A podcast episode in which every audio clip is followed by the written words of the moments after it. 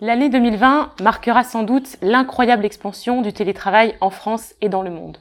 Durant la crise sanitaire, en moyenne 26% des travailleurs français ont mené leur activité depuis leur domicile, alors que seuls 3% le faisaient régulièrement avant la crise.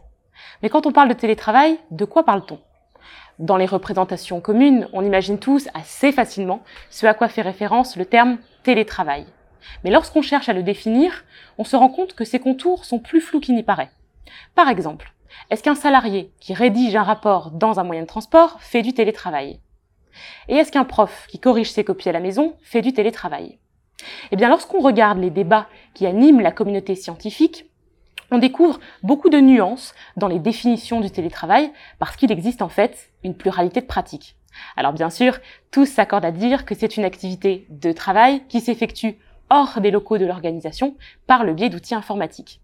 En fait, les débats se cristallisent autour de deux dimensions.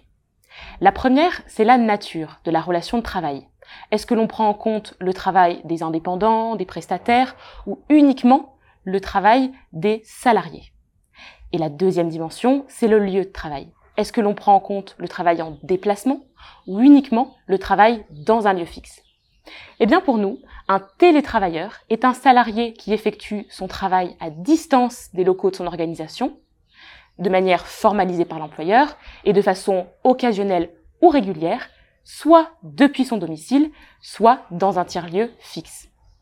Cela signifie que le travail nomade, en clientèle, en déplacement, qui est propre à certaines catégories de métiers, n'est pas une forme de télétravail.